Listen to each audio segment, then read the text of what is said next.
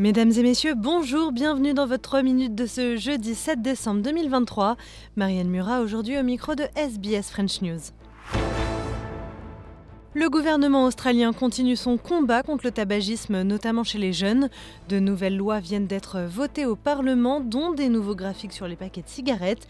L'objectif est de sauver des vies, c'est ce que rappelle le ministre de la Santé, Mark Butler. I am so delighted that Parliament today has passed a new generation of laws to take the fight back up to big tobacco and to save more Australian lives. All of those innovative, cunning marketing ploys that have been put in place by big tobacco will be stamped out by these new laws, banned effectively by these new laws. These laws also require the tobacco industry to include these inserts with uh, messages to cigarette smokers about the benefits of quitting and the ways in which they can get support to quit as well. This will be world leading. Il y a deux mois, jour pour jour, l'attaque sanglante du Hamas en territoire israélien avant la riposte, elle aussi meurtrière dans la bande de Gaza. Le point sur la situation avec Gaëtan Pléné pour Radio France Internationale. Deux mois jour pour jour, d'ailleurs, après les attaques sanglantes du Hamas en territoire israélien, elles avaient fait 1200 morts.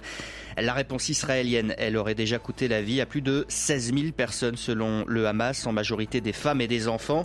Hier soir, Tel Aviv a annoncé autoriser une hausse minimale des livraisons de carburant dans l'enclave pour, c'est ce que dit Benjamin Netanyahou, éviter un, effondrement humanitaire. Et enfin, fin de la première semaine de conférence à Dubaï dans le cadre de la COP 28, Nicolas Kérodrin nous dresse le bilan d'étape. La finance, c'était l'un des thèmes cruciaux de cette première semaine de la COP28. De très nombreuses promesses ont d'ailleurs été faites. Le secteur bancaire du pays hôte, les Émirats arabes unis, s'est par exemple engagé à mobiliser 270 milliards de dollars de financement vert d'ici à 2030. Faisal Al-Shimari est en charge de la responsabilité sociétale d'entreprise de Mashrek, l'une des principales banques émiriennes. Sans la finance, tous les objectifs vertueux qui permettront de combattre le changement climatique ne seront que des rêves. De manière réaliste, il n'y aura pas sans la finance de facilitateurs pour avancer vers la transition énergétique. Les montants annoncés sont malgré tout encore largement insuffisants. Selon certaines estimations, les pays en développement auront besoin de 2400 milliards de dollars d'investissement par an pour répondre au changement climatique. Ce qui inquiète les scientifiques et les militants du climat, c'est aussi le recours au secteur privé.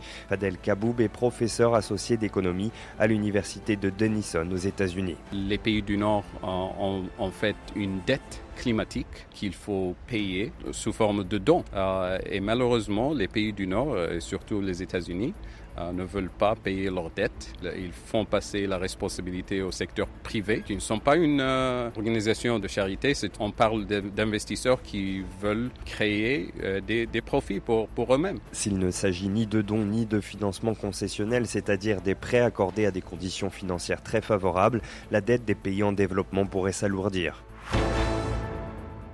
Et voilà, messieurs, dames, pour votre 3 minutes de ce jeudi 7 décembre. Merci de l'avoir suivi. On se retrouve demain pour un nouveau bulletin. Bonne soirée.